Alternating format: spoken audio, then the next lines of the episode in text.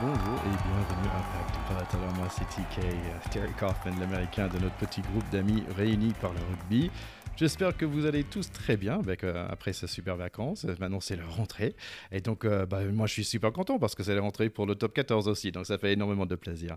On a beaucoup, beaucoup de- d'épisodes euh, à venir très bientôt. Là, on va démarrer tout de suite avec un super interview que j'ai eu avec Yann Delegue, l'ancien numéro 10 de Toulon, Toulouse et l'équipe de France. Donc j'ai eu l'opportunité de parler avec lui par rapport à sa carrière, mais aussi son aventure actuelle, euh, le Water Rugby, qui est ce week-end, le 10, 11, 12 septembre, à Toulouse. Donc euh, si vous êtes à Toulouse, il faut absolument y aller. On a pas mal d'épisodes à venir ce, mois-ci. On va essayer de faire un petit tour de- des- des différentes équipes pendant le top 14.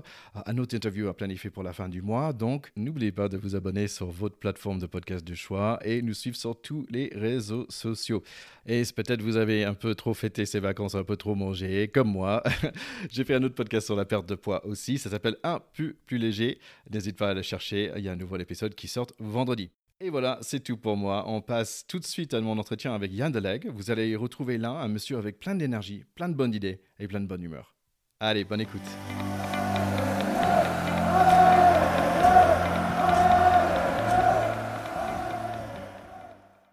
L'été n'est pas fini et même ça continue encore grâce à mon prochain invité. Je suis très content d'être là aujourd'hui avec Yann Delegue.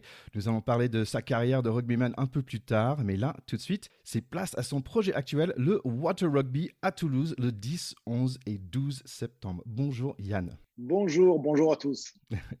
Alors, pour les gens qui ne connaissent pas, est-ce que tu peux nous parler un petit, petit peu de Water Rugby? Qu'est-ce que c'est exactement? Ah, c'est une grande fête du rugby pour tous les passionnés de rugby. Euh, c'est vraiment, ça se passe donc le 10, 11, 12 septembre sur le port de, la Dorade à Toulouse.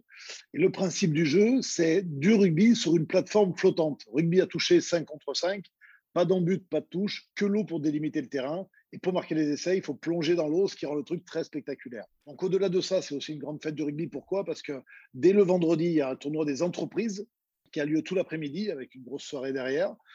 Euh, le samedi, euh, le programme, c'est euh, un tournoi au grand public pour tous les joueurs amateurs et joueuses amateurs, puisque les équipes, c'est euh, euh, c'est mixte. Il peut y avoir des équipes de garçons, des équipes de filles, des équipes mélangées.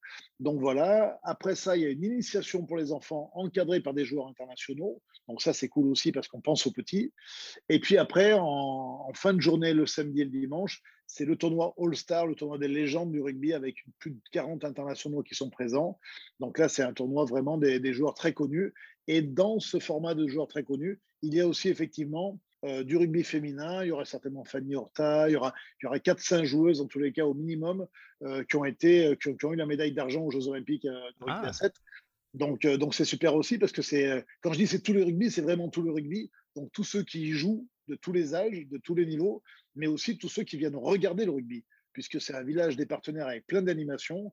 On va retransmettre le match Toulouse-Toulon et les autres matchs du top 14 sur, euh, sur écran géant. Il y a des food trucks pour venir se restaurer. Il y a une grande buvette pour boire quelques bières. Voilà, c'est vraiment une grande fête. C'est sympa. C'est un spectacle très familial. Et on attend encore beaucoup de monde à Toulouse euh, à cette date-là. D'accord, ouais. Donc le mieux, c'est d'être sur place, j'imagine. Vous, attendez combien de personnes? Bah, Généralement, on fait entre 20 et 30 000 personnes sur le week-end. Wow. C'est beaucoup, beaucoup d'affluence. Ouais, parce qu'on a, on a vraiment des, euh, des porte-drapeaux très, très forts, tu vois, parce qu'il y a, y a des grands joueurs qui viennent, euh, qui viennent sur l'événement, euh, à l'image d'un Vincent Clair, d'un Du Sautoir, de.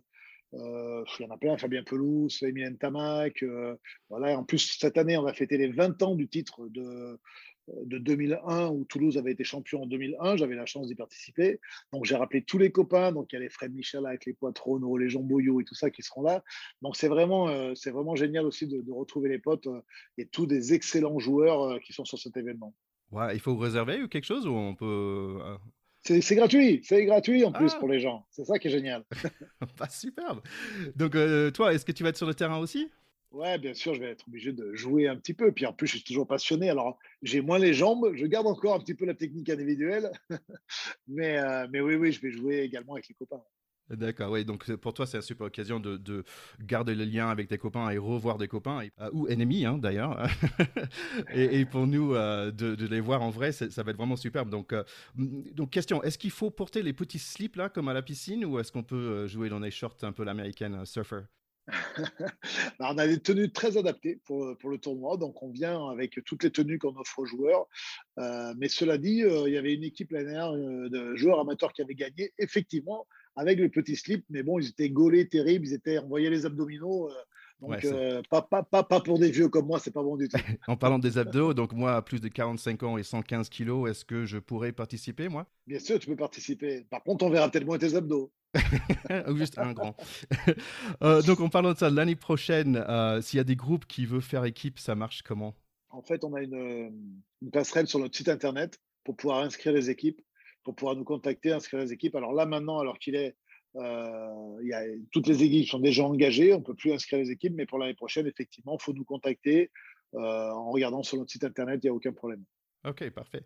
Bah aussi, j'ai noté que vous euh, soutenez aussi une association dont vous êtes vice-président, c'est Rugby French Flair. Est-ce que tu peux nous en parler un petit, petit peu? Bien sûr, l'association sera d'ailleurs présente euh, dans un stand euh, bah, lors du Water Rugby.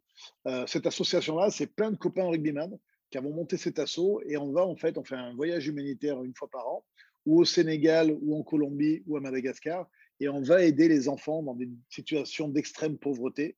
Donc on leur amène des vêtements, on leur amène de l'argent euh, en, aidant des associations locales à travers des projets qu'ils ont. Ça veut dire qu'on peut refaire des sanitaires, on peut faire une école, on peut faire un réfectoire, on peut faire des cuisines, des choses comme ça, euh, pour aider les populations locales là-bas en extrême pauvreté. Donc on fait ça depuis euh, bien, ça fait bientôt 11 ans qu'on fait ça. C'est une association qui marche très très bien. Vous pouvez d'ailleurs tous les uns et les autres aller donner des dons, puisque sur le site Hello Asso, si vous tapez association Rugby French Fair, vous pouvez euh, donner des dons à l'association pour ces enfants-là. Et c'est vrai que c'est une association qui, euh, bah, prend son envol, qui se passe bien. C'est d'abord des copains de rugby qui ont décidé finalement de rendre au rugby bah, tout le bonheur que le rugby nous a procuré. J'aimerais bien un jour faire un épisode euh, podcast sur, euh, sur, on va dire, ce rugby solitaire. Je trouve ça vraiment euh, intéressant. Et, et, par exemple, il y a Serge Batsen Academy que nous aimons beaucoup sur ce podcast. Il y a Rugby French Fair, ça peut être intéressant. Peut-être vous pouvez revenir à, un autre moment pour en parler de ça. Donc, Water Rugby, j'invite à tous nos écouteurs de, de, vous suivre sur les réseaux. Donc, déjà, waterrugby.com, il y a sur Facebook, il y a Twitter, Instagram, YouTube et même Snapchat pour les jeunes. C'est vrai avant le Water Rugby, quand même, il y, avait le, tournoi de six stations dans les stations de ski. C'est bien ça? Ouais, ça a commencé comme ça. Ça a commencé même par des beach rugby. On a inventé les beach rugby à Sainte-Maxime au départ, il y, a, il y a, très longtemps, en 2003-2004. Euh, après, on a fait des beach rugby à Bercy. Donc, on remplissait euh, Bercy à Paris de, sable et on faisait un, tournoi international. Et même John Alonmou qui est venu jouer, Carlos Spencer, il y avait vraiment du très très lourd au niveau des joueurs.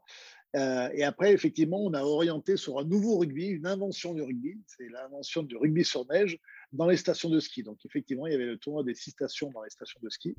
Euh, c'était une, une tournée de rugby pendant, pendant une semaine. En fait, on a fait ça pendant 6-7 ans. C'était fabuleux.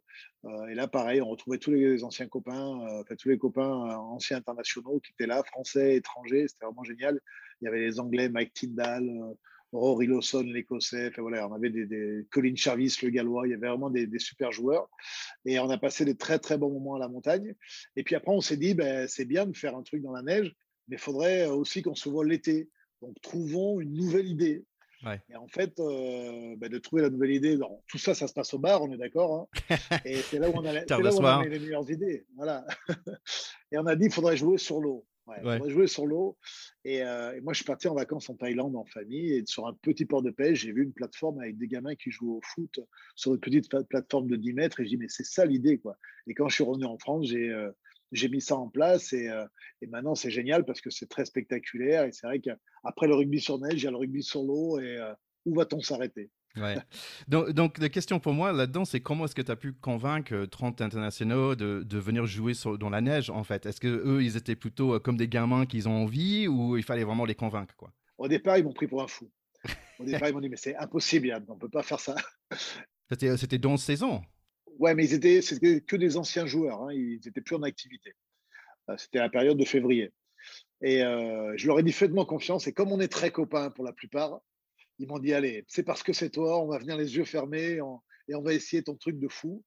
Et, euh, en fait, on s'est rendu compte euh, très rapidement qu'on prenait beaucoup de plaisir, que c'était le rugby était très jouable dans la neige, qu'on prenait beaucoup de plaisir, qu'il y avait beaucoup de monde qui venait nous voir jouer parce que c'était pendant la période de vacances scolaires. Et, euh, Et voilà, de se retrouver pendant huit jours en tournée comme ça dans les stations de ski, c'était juste des moments inoubliables pour chacun de nous. J'ai vu des clips sur, YouTube, ça a l'air super sympa. Hum, quand le monde redevient normal, est-ce que ça va se, refaire? Ben, Je ne sais pas encore. Après, tu sais, c'est un événement qui coûte de l'argent, donc il faut trouver des, partenaires pour pouvoir le faire. Euh, là, pour l'instant, on arrive à trouver des partenaires pour le, tournoi de Water Rugby été. Euh, peut-être qu'on remettra au goût du jour le, tournoi hiver, mais bon, c'est vrai qu'avec le Covid, euh, c'est difficile de faire des plans dans l'avenir pour l'instant. En tous les cas, dans l'avenir court, c'est difficile. Ouais. Bon, en espérant que ça revient, parce que là, là c'est du rugby à 5, les deux, water rugby plus euh, dans, dans, dans, la neige, et avec les succès des, Françaises en JO et les débuts de, de, championnat de rugby à 7 là, avec un extenso là, en août, avec les trois, les trois week-ends euh, cet été, est-ce que tu penses que ça va, va avoir un effet positif sur, euh, sur tes événements à toi et juste le rugby en général? Ouais, je pense que oui, parce que déjà, l'effet positif, l'effet très positif pour mon événement comme pour le rugby en général, c'est la Coupe du Monde qui arrive en France en 2023. Ça, pour moi, c'est quelque chose qui booste le rugby euh, et qui nous permet d'avoir justement des nouveaux partenaires, une visibilité euh, médiatique, parce que le rugby euh, est à la mode et que le rugby va encore surfer pendant au moins deux ans sur le territoire français grâce à la Coupe du Monde. Donc ça, c'est vraiment un, truc important. Après, l'autre truc important, c'est que le rugby, en termes de licenciés, euh, c'est difficile. On voit qu'il y, a, des mauvais côtés du rugby, sur les dangers du rugby, sur l'agressivité du rugby, euh, sur des blessures qu'on peut voir. Euh, et une façon de démocratiser le rugby et de rendre le rugby spectaculaire et ludique, c'est peut-être à travers des variétés de rugby un petit peu différentes, et notamment le water rugby ou le rugby sur la neige, parce que c'est vraiment sans danger pour le coup, très spectaculaire, où le convivialité et la bonne humeur sont au rendez-vous. Euh, et donc, pour faire connaître le rugby aux plus jeunes et pour les amener à, aimer le rugby, puis plus tard à prendre une licence de rugby, ben finalement, c'est des bons moyens pour aller capter de nouvelles générations qui a besoin d'entertainment, qui a besoin de spectacle. Et, euh, je pense que justement, euh, des, événements comme les miens sont, sont une bonne formule pour la démocratisation et pour la publicité pour, et pour la promotion du rugby. Et aussi pour les, vieux de revenir sans, sans, casser un clavicule ou un truc comme ça. Ouais, sans, sans, se faire mal, effectivement. Et puis en plus, sur le, sur le modèle de la convivialité. Euh, c'est vrai que c'est super important aussi parce que le rugby, c'est pas qu'un sport, c'est un mode de vie. Et, finalement, de retrouver les copains euh, et de refaire la fête ensemble, euh, à se rappeler des histoires de rugby qu'on a vécues avant, c'est aussi ça le rugby pour moi. C'est aussi cette humeur-là. Et c'est très important. Et je tiens à ça, moi. Le rugby, c'est un sport, mais c'est pas qu'un sport. C'est une façon de vivre. Ouais, c'est marrant parce que là, j'ai eu un texte euh, hier qui dit, c'était groupe de potes euh, local qui disait tiens, on fait un petit toucher euh, ce, ce, week-end, ça me fait vraiment chaud au corps. J'ai dit oui, super, hein, cette opportunité de faire ça. Hum, il me semble que toi, tu es un homme d'idées et un idea guy. Est-ce que ça te correspond? Bah ouais, un peu quand même. Hein. J'ai toujours des idées. Alors pas, elles sont toutes un peu folles ces idées-là. mais, mais oui, oui, j'aime, j'aime être créatif. J'aime être créatif, j'aime, euh, j'aime changer les codes, euh, j'aime aller où on m'attend pas.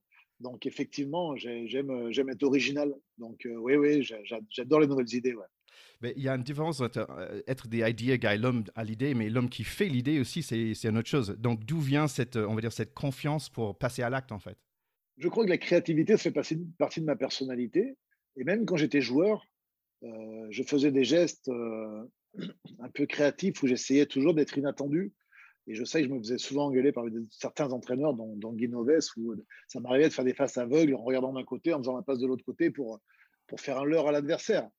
Et Guy Noves me disait Non, tu regardes ton partenaire. Je dis Mais si je regarde le partenaire, il passera jamais. C'est pas comme ça le rugby. non, mais voilà. Donc j'ai toujours eu une créativité en moi, euh, même dans mon jeu de rugby, euh, déjà à l'époque. Après, euh, être créatif, c'est bien, mais effectivement, après, il faut un côté cartésien aussi pour pouvoir mettre la structure en place.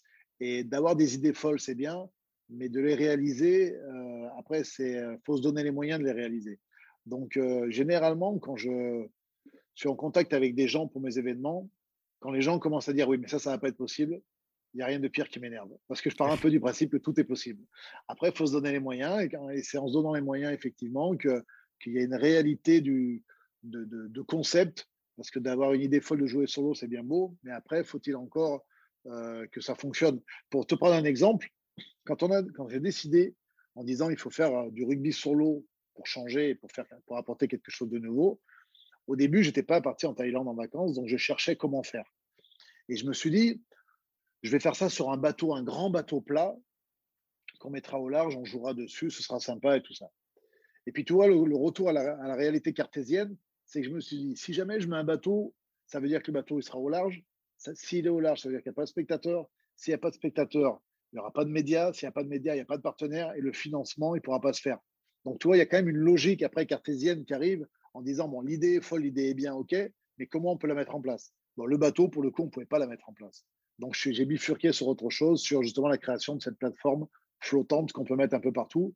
Et, euh, voilà, après, c'est une, façon de se donner des moyens euh, d'arriver à réaliser sa folie. C'est ça. Et, dans le rugby, dans le sport, parfois on a des héros, des, des, monteurs, des personnes qui, qui, tiens, on le regarde, tiens, euh, je vais être un peu comme lui. Bon, pour cette créativité dans le monde d'entreprise, est-ce qu'il y avait quelqu'un qui était un mentor pour toi, qui t'a montré un peu la voie à ce niveau-là? Bien sûr que je me suis inspiré de, de, choses parce que quand, quand, je veux faire du sport spectacle, ben, la première inspiration, c'est de regarder un petit peu ce qui se passe aux États-Unis déjà, parce que c'est quand même les rois de, du sport spectacle. Donc oui, je ne peux pas dire que j'ai eu des modèles, mais je me suis inspiré de certains trucs. Mmh. Euh, je me suis inspiré de, donc de, de, modèles américains sur le basket, sur le foot US, sur, euh, voilà, sur, tout l'entertainment euh, qu'il y a dans les stades et, euh, qui fait partie de l'intégrante du sport spectacle aux États-Unis. après, je me suis aussi inspiré du rugby à 7, des, tournois de rugby à 7, puisque le tournoi à 7, c'est vrai qu'il y, a cette humeur un peu de folie, de convivialité, de côté fun. Quoi. Donc, c'est là où je veux aller, donc je me suis inspiré. Après, je ne peux pas dire que j'ai eu un, un, modèle très particulier. Voilà, je, je me suis inspiré aussi de ce que j'aimais. Ouais, et, j'ai l'impression que, que, toi, en tant que 10, tu es au milieu de tout le monde. Et, là, dans la personne qui, qui organise ces, ces, événements comme ça, en fait, c'est assez similaire, cette, rôle d'être d'être le, le, 10, en fait. Tu es le 10 de ces événements-là. Ouais, mais c'est exactement ça. Moi, j'aime euh, j'aime prendre les choses en main, j'aime être leader de mon équipe, comme j'aime être leader de ma société, de mon entreprise quand, euh, quand je fais ces événements-là. Effectivement, il y a cette créativité, mais il y a aussi le côté de allez, suivez-moi les copains, on va faire un truc de ouf. Quoi. Et, ça, c'est important. Et moi, ma société, je la gère, euh, je la gère comme ça aussi, en, leader, en organisateur, en manager. Voilà, j'aime bien être inspirant euh, et j'aime bien que les gens qui travaillent avec moi soient aspirés par ma folie et, euh, et envie de, de, mouiller le maillot. Quoi. Mais ça, c'est c'est ce que je vais y mettre moi, c'est le discours que je vais avoir avec eux qui va faire que je vais les amener avec moi. Mais pour moi, c'est super intéressant. Toi, sur l'événement du Water Rugby, j'ai 90 personnes qui travaillent avec moi pendant les trois jours. Mais toutes ces personnes-là, elles ne comptent pas les heures. Quoi. Et elles ont envie que l'événement soit beau parce que ce n'est pas mon événement. C'est notre événement. C'est le leur autant que le mien. Et donc, c'est ça qui nous pousse aussi à réaliser des trucs incroyables. Et c'est pour ça que, que tous les gens, quand ils viennent au Water Rugby, sont bien reçus avec tout un staff qui a, qui a la banane tout le temps, qui se marre. Et ça, pour moi, c'est très important. Quand on fait des événements comme ça, de service, pour donner du plaisir aux gens, nous, on va chercher des sourires. Et pour aller chercher des sourires, il bah, faut en donner. Ouais, j'adore cette expression euh, parce que c'est très important dans la vie. Le, plaisir, le sourire, c'est comme ça que ça, ça fait vibrer et, des gens, en fait. Si nous, on vibre, les gens autour de nous, ça va vibrer euh, aussi. C'est beau parce que j'entends, en fait, cette expérience de rugbyman aussi qui, qui tu, tu as amené euh, ce passion qui était là sur le terrain. Tu, tu la ramènes aujourd'hui dans tout ce que tu fais et je trouve ça, tout ça magnifique. Est-ce que. Mais tu sais, moi, moi, moi j'ai moi, ma, ma, formation, ma vraie, j'ai fait un peu des études et tout, mais ma vraie formation, d'homme, elle s'est faite au rugby. J'ai commencé le rugby, moi, à 5 ans. Euh, je mettais du, coton au fond de mes chaussures parce que j'avais pas des, crampons à ma taille. Toi, pour te dire, euh, mon père jouait au rugby, euh, mon grand-père maternel jouait au rugby. On ne parlait rugby à la maison tout le temps, tout le temps, tout le temps. Et, j'ai été élevé dans ce, dans ce rugby pour les autres, c'est-à-dire jouer pour l'autre. j'ai jamais levé les bras quand j'ai marqué un essai. Par contre, j'ai levé les bras souvent quand j'ai fait quelque chose qui a permis à un coéquipier de marquer. Mmh. Pour moi, l'essence même de ce sport, c'est la collectivité, euh, la complémentarité. Donc, si tu veux, je me suis construit là-dedans, dans ce rugby-là. Moi, j'étais un gosse, j'étais très, très timide dans les jupes de ma mère. Et j'arrivais sur un terrain de rugby et je changeais de personnalité. Je devenais leader. Euh, et là, j'étais dans mon élément. Mmh. Mais finalement, je me suis nourri de tout ce que j'ai appris au rugby ben, pour me construire. Et quand je dis me construire, c'est à titre individuel, mais aussi par rapport à, ma société et aux événements que j'ai fait aujourd'hui.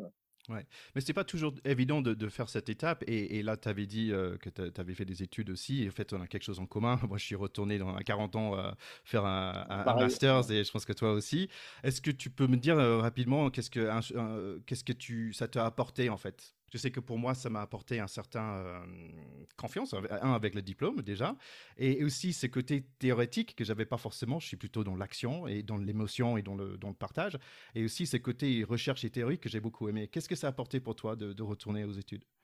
Ben, un petit peu comme toi, effectivement, ça a donné, ça a, de la confiance. Ça a pu mettre, j'ai pu mettre des mots sur des sentiments que j'avais dans ma façon de travailler. Donc, effectivement, l'aspect théorique a été important. Euh, ça m'a apporté du réseau aussi, quand même, euh, une crédibilité, une crédibilité. Ça, c'était important, puisque quand on a surtout en France. exécutif MBA, ouais, surtout en France. Euh, donc voilà. Et il y a des choses dont je me servirai jamais parce que c'est tellement large l'exécutif MBA que tu touches vraiment à à plein de trucs, la supply chain, toi, je suis pas sûr que je vais beaucoup m'en servir dans, mes activités.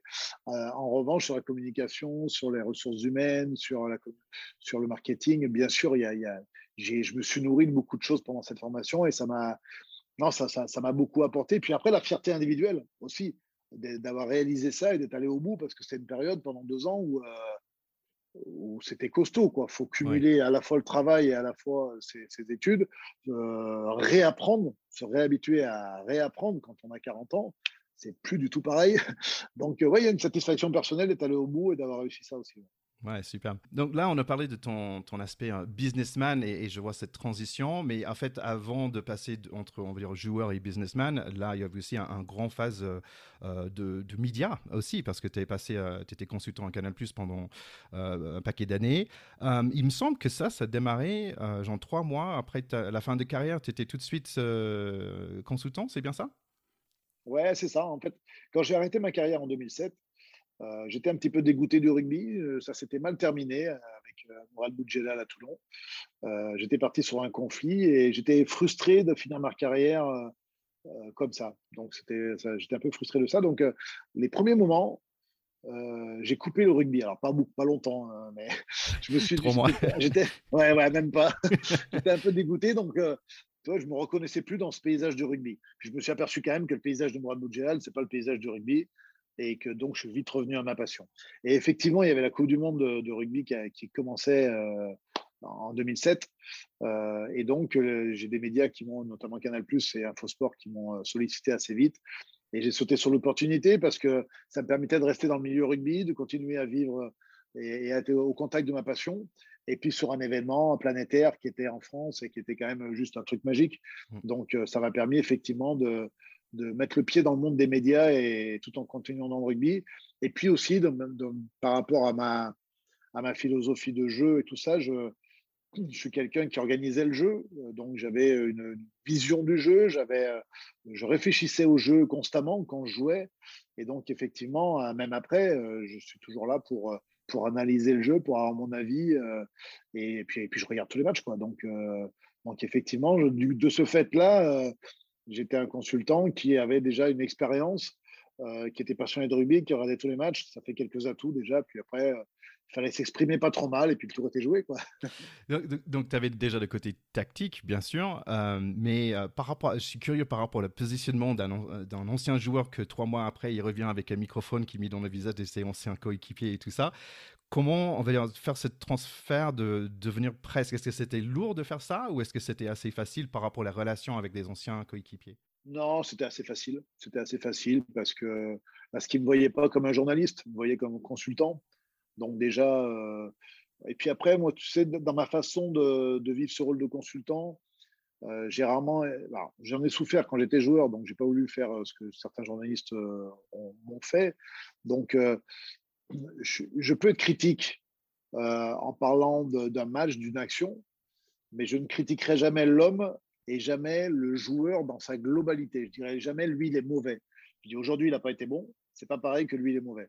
Et, donc euh, j'avais ce, cette façon de faire qui fait que bah, les joueurs étaient en confiance avec moi, je pense, dans, ce rôle-là. Nous aussi, on essaie de ne pas critiquer euh, les personnes, mais parfois les coupes de cheveux quand même, parce que le mulet, là, il faut qu'on qu'on interdise.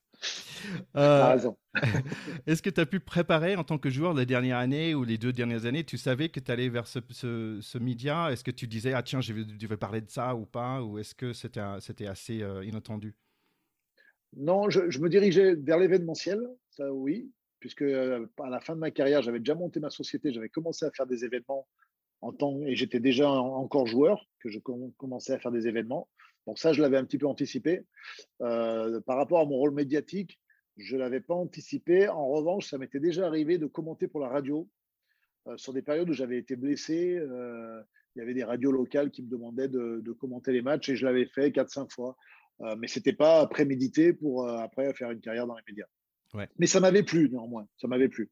Ok, mais j'entends des skills déjà que tu avais eu, c'était ce côté tactique, euh, j'imagine créativité, euh, c'est bien aussi hein, sur, euh, sur l'antenne. Mais pour toi, qu'est-ce que tu as appris lors de cette expérience aussi? Ce que j'ai, ben déjà j'ai appris techniquement comment poser sa voix, comment toi, par exemple, pour, pour une anecdote, quand j'ai commenté mon premier match à la télévision, euh, je ne laissais pas de, blanc, c'est-à-dire je parlais tout le temps. Dès que le journaliste ne parlait pas, hop, je prenais la parole parce qu'il semblait qu'il ne fallait pas laisser d'espace euh, aux téléspectateurs. Parce que justement, j'avais fait la radio avant où il ne faut pas laisser d'espace. Et là, très vite, même à la mi-temps du match, quand j'ai dit que qu'est-ce qui se passe, ça va, ça va pas, et il m'a dit, mais laisse du blanc, il y a l'image, les gens, ils ont l'image. Donc, euh, tu n'es pas obligé de tout le temps parler. Des fois, il faut couper pour laisser les gens. Donc, toi, il y, y, a une certaine technique que j'ai pu apprendre au fur et à mesure, ça allait assez vite, mais euh, c'était important. Puis après, il y a un travail euh, préparatoire aussi quand tu vas commenter des matchs, par exemple, quand tu fais des émissions euh, de recherche sur les joueurs, sur des thèmes, sur voilà, tu, tu, tu, vas chercher un peu des informations aussi. Et, pendant cette activité de, de consultant, tu avais une autre activité à côté? Tu avais toujours ton entreprise? Oui, ouais, je faisais les événements, j'avais ma, ma, société, effectivement. Et c'est la période bah, où je faisais euh, le beach rugby à Bercy, puis je faisais le tour à stations aussi d'hiver.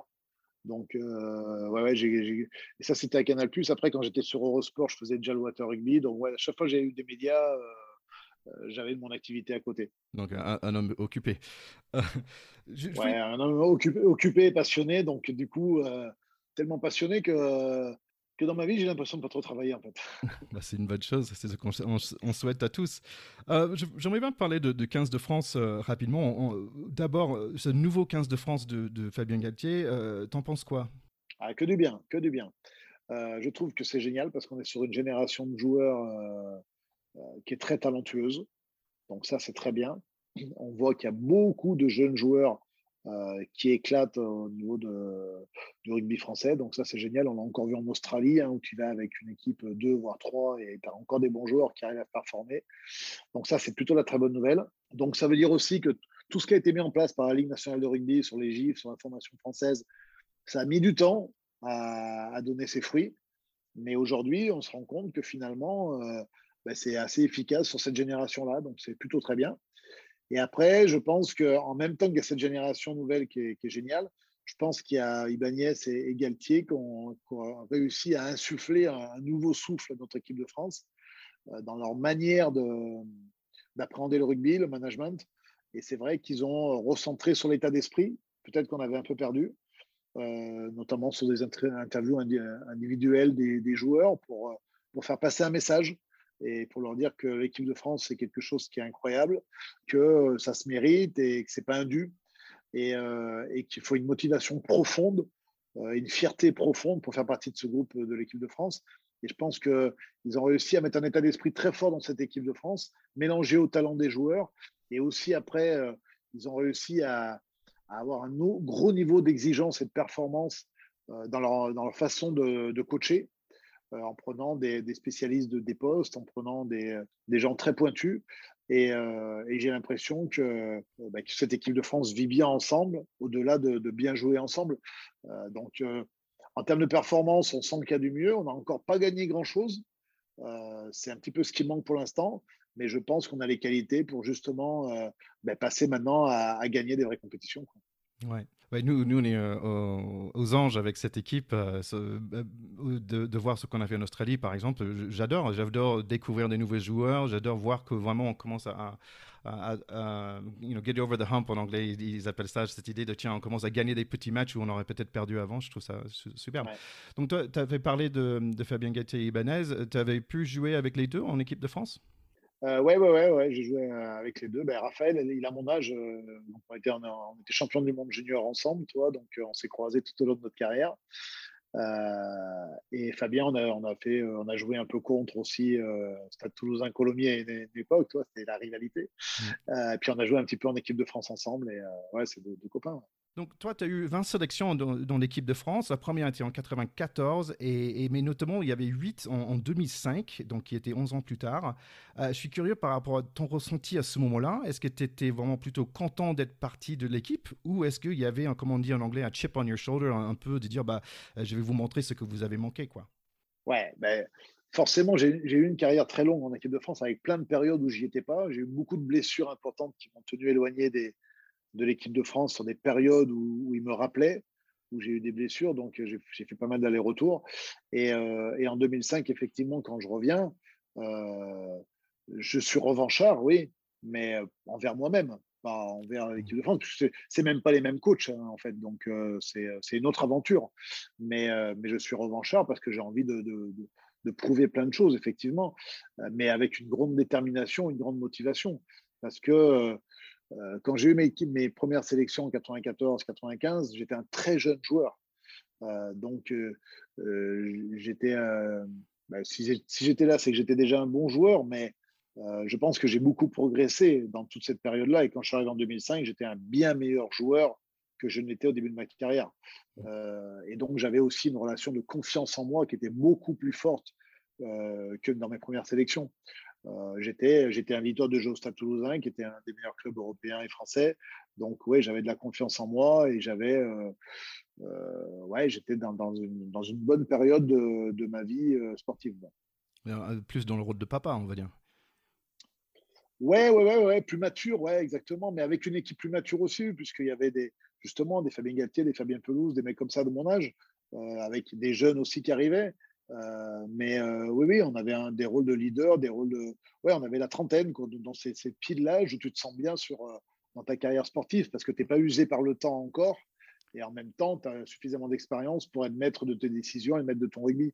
Donc, c'est 29-30 ans, c'est des périodes où tu es au top de ta forme, normalement. En restant sur cette idée des 15 de France, est-ce qu'il y a une action ou essai préféré avec les Bleus? Bah, Bon, il y en a, il y a, deux, il y a deux moments particuliers pour moi. Il y a ma première sélection en Écosse où, euh, où j'ai la chance de jouer à côté d'un monstre sacré du rugby. C'est-à-dire que là, je suis assez jeune, j'ai 20 piges et à côté de moi, il y a Philippe Sella et, euh, trois ans avant, je suis chez mon grand-père, j'ai le poster de Philippe Sella dans ma chambre et, euh, et je regarde l'équipe de France. Et là, je me retrouve à côté d'un mec comme ça pour jouer. Donc, autant dire que le plaisir est énorme, la fierté est énorme. Et sur ce match-là, ça se passe super bien. Et, je prends un intervalle et je fais marquer euh, Jean-Luc Sadourny d'un coup de pied rasant. Et c'est une image qui, euh, qui est restée collée à moi. Euh, J'en suis assez fier. Et c'est un souvenir euh, magnifique. Donc il y a ce moment-là, forcément. Et puis l'autre moment aussi incroyable quand on parle d'essai, c'est l'essai du bout du monde en 94 quand les All Blacks où on gagne le deuxième test en, contre les Blacks, ce qui est historique. Et cet essai est tellement magique, magnifique. Euh, et je joue un rôle dans cet essai. Et donc, euh, forcément, c'est des, moments qui m'ont marqué et qui ont marqué, je pense, les, les passionnés de rugby en France. Donc, euh, mais tu vois, c'est révélateur de ma personnalité de rugby parce que les deux essais dont on parle, c'est pas des essais que j'ai marqués. Hein c'est pas moi qui les ai marqués en vrai. C'est marrant parce que en, basket, on compte des assists, c'est le passe décisif quoi. Mais et c'est dommage que je trouve en rugby on en compte pas. Même en hockey, ça compte et tout. Et je trouve ça vraiment dommage. Ça devrait être quelque chose euh, vraiment euh, dans les stats. Je trouve que le rugby en général, la raison que le foot américain, le basket, le baseball et tout ça, c'est hyper connu aux States aussi, c'est parce qu'il y a des chiffres quelque part. Et je pense que le rugby, euh, c'est dommage qu'il y a moins de chiffres. Et ça, pour moi, c'est un, chiffre qui est super important de, de passe décisive en rugby tu as raison, mais est-ce que la passe décisive, c'est la dernière passe? Parce que ça peut être la 15e passe avant. C'est ça au rugby. C'est tellement un sport collectif que, peut-être que le talonneur qui est en position de relayeur, qui fait faire une passe de 10 mètres à, un joueur qui a un trois quarts centre qui se retrouve ici. c'est un exploit qu'il a fait parce que Talonor qui fait une passe de 10 mètres comme un demi mêlée, c'est peut-être grâce à ça que 30 ou 40 secondes après, et puis 8 ou 9 passes après, il y a eu essai. Donc, c'est quoi le, moment, en fait? En fait, c'est le fait que tout le monde joue juste au, au même moment qui fait que. Donc, donc, à mon avis, euh, s'il y a 10 passes avant un essai, ben c'est 10 assists, euh, tu vois C'est 10 passes décisives avant. C'est super bien dit. On, on, voit tout de suite ce, côté euh, analytique, technique que tu vois. J'aimerais bien parler de ce, poste de 10 parce que j'ai jamais interviewé un, 10 avant et il me semble que c'est celle qui passe le, ballon. Hein, mais moi, j'ai joué pilier, bien sûr. Est-ce que c'est parfois difficile de s'adapter à un nouveau 9, par exemple? Non, difficile, non, mais il faut beaucoup d'échanges, beaucoup de communication avec ton numéro 9. Le numéro 10, c'est quelqu'un qui parle peut-être le plus sur le terrain. C'est-à-dire qu'on est toujours en train d'annoncer les combinaisons. On est toujours en train de, euh, communiquer avec son numéro 9, parce que le numéro 9 est plutôt en charge de la stratégie des avants, le numéro 10 de la stratégie des arrières et de la globalité du jeu. Et, donc, il y a un échange permanent. Donc, il euh, donc faut se mettre d'accord euh, avant les matchs, bien entendu, pour savoir quelle stratégie on va adopter et aussi pendant les matchs. Mais euh, moi, j'ai toujours eu des, très bons rapports avec les numéros 9, euh, avec tous les numéros 9 que j'ai joués, parce que quand tu es clair et que tu communiques, il n'y a pas de raison que ça se passe mal. Est-ce qu'il y avait un 9 en particulier où tu disais, bah, tiens, on est vraiment dans le même cerveau, nous deux là? Ah, Je ne pourrais pas en sortir un en particulier, parce qu'ils avaient tous des qualités différentes mais, mais on était tous tournés sur le jeu collectif. On avait tous cette envie de, travailler pour l'équipe, en fait. Ouais. J'étais en train de regarder des, une vidéo sur, sur le, drop et tu as figuré grand dans, dans, la partie drop. Est-ce que pour toi, c'était un grand parti de, de, ton jeu à l'époque? Tu avais parlé aussi de, cette créativité. C'est là, en fait, où tu as eu ce surnom de Petit Mozart? Alors, son nom de petit Mozart, non, c'est Laurent Cabane qui avait dit ça aux journalistes en 94 quand on part en tournée en Nouvelle-Zélande. Euh, et du coup, ça m'a collé à la peau et les journalistes ont utilisé ce surnom toute ma vie. J'ai encore les copains aujourd'hui qui m'appellent euh, Mozart. un de mes meilleurs amis, Cédric Desvos, m'appelle Mozart chaque fois qu'il m'appelle, il y en a plein. Donc, euh, donc c'est rigolo. Et non, ce n'est pas lié au drop, le, surnom. en revanche, les drops, effectivement, ça a été un peu une de mes spécialités quand, quand je jouais. Alors, c'est marrant parce que en période régulière de championnat, j'en tapais quasiment pas. Par contre, sur les phases finales, euh, un peu dans le money time en fait, hein, je trouve que c'était une arme euh, redoutable parce que ça permettait de. Euh, quand, tu, quand tu dominais avec ton équipe et que tu n'arrivais pas à marquer, ben, c'était une arme où finalement l'adversaire, s'ils défendent bien sur l'homme et que tu n'arrives pas à marquer des essais et qui sont plutôt disciplinés, tu n'as pas de solution de marquer au rugby, à part avec le drop. Mmh. Donc je, je, trouve que ça concrétisait euh, une domination de ton équipe. Et dans des phases finales, quand tu domines, il faut marquer des points. Et, euh, et c'était mon rôle d'être de, de, stratège de l'équipe et donc de marquer son temps fort. Donc c'est pour ça que ça m'arrivait assez régulièrement en phase finale de taper les drops.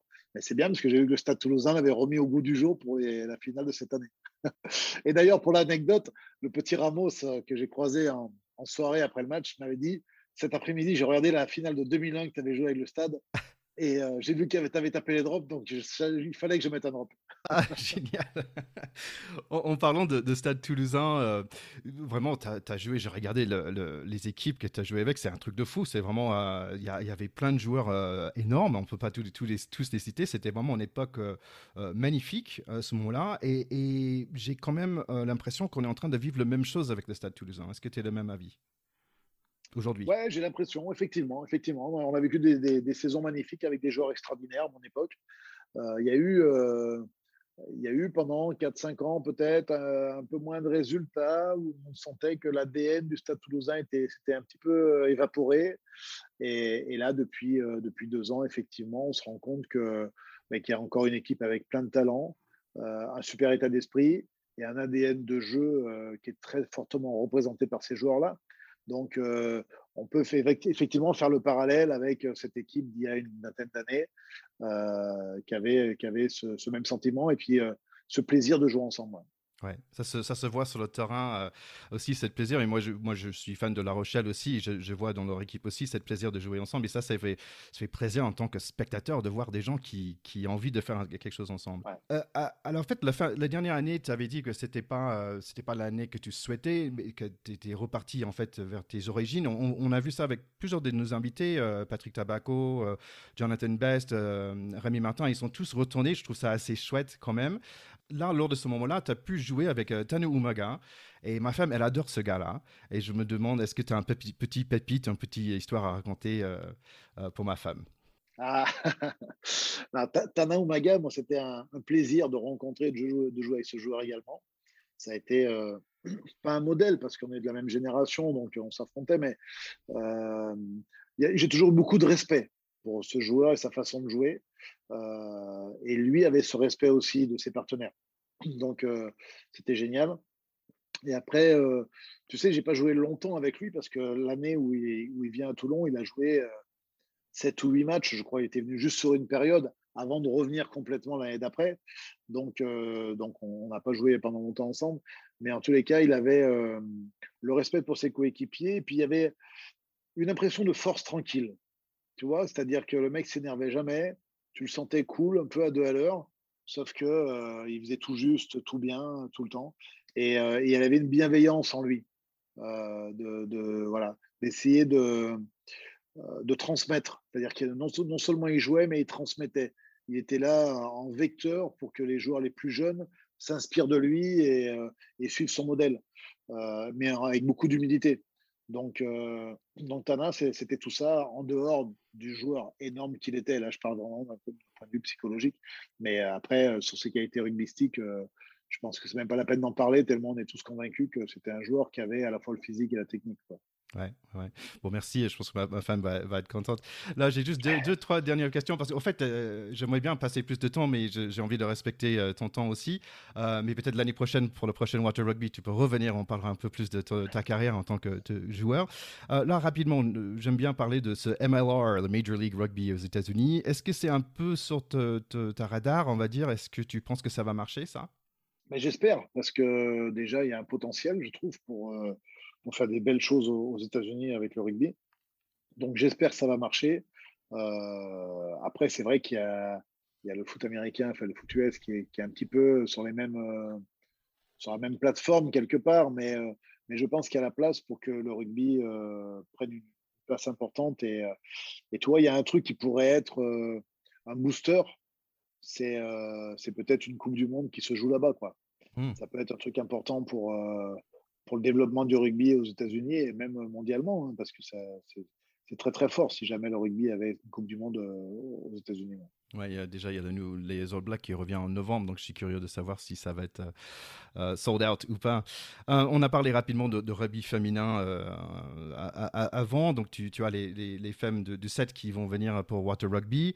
nous, on aime aussi, et en fait, cette année, avec des destinations un peu décalées, où il y avait des, destinations, des, femmes étaient après, moi, personnellement, j'ai beaucoup aimé. Qu'est-ce que tu as pensé, toi? Mais ça fait plusieurs années, moi, que je, suis cette équipe féminine à 15, euh, à 7 aussi, mais à 15. Euh, et pareil, on a, un bon état d'esprit. Et toi, j'étais au téléphone ce matin avec Fanny Horta, qui vient de prendre sa retraite sportive euh, et qui fait partie de, ces joueuses charismatiques de l'équipe de France. Et, elles ont changé d'état d'esprit ces dernières années. et je pense qu'elles ont été, elles ont vraiment mis un état d'esprit dans, la performance, dans l'exigence. Euh, qu'elle n'avait peut-être pas dans les, dans les générations euh, précédentes. Et là, ça fait quelques années maintenant. Euh, et quand on les voit jouer, on le ressent. Il y a cette âme, cette solidarité, cette envie de la gagne qui est très, très forte dans leur équipe. Et, c'est bien parce que ça veut dire qu'on va avoir des résultats. Et, moi, je pense qu'on a, on a une belle équipe à 15 comme à 7. Et je pense qu'on peut être ambitieux parce que bon, il y a d'autres équipes qui sont bien, l'Angleterre, Nouvelle-Zélande aussi, hein, mais toute façon, à mon avis, on est déjà dans le top 3. Euh, et, après, à nous d'aller grimper encore plus haut. Euh, mais c'est bien parce que c'est, euh, elle donne un bon exemple du rugby que j'aime, c'est-à-dire la solidarité, l'agressivité, mais dans le bon sens, et la convivialité parce qu'on voit beaucoup de sourires. Et, et voilà. Et s'il y a des résultats, c'est bien parce qu'il y a de plus en plus de filles qui jouent au rugby. Donc, normalement, le niveau va, va monter au fur et à mesure. Yann, je veux vraiment te remercier d'être venu. Euh, j'ai passé un bon moment euh, avec toi. Euh, je trouve que étais nommé le, petit Mozart parce que sur le, jeu de terrain, mais j'ai le sentiment que ton génie, en fait, c'est plutôt dans cette histoire de, réunir, rassembler les gens autour de, autour de toi avec le rugby en commun. donc vraiment, merci beaucoup d'avoir partagé ce temps avec, avec nous et aussi, bien sûr, pour tout le monde, aller suivre Water Rugby sur tous les réseaux et car ça arrive très très vite. Merci à toi. C'était un, plaisir d'échanger avec toi et, je suis toujours passionné pour parler du rugby et des copains.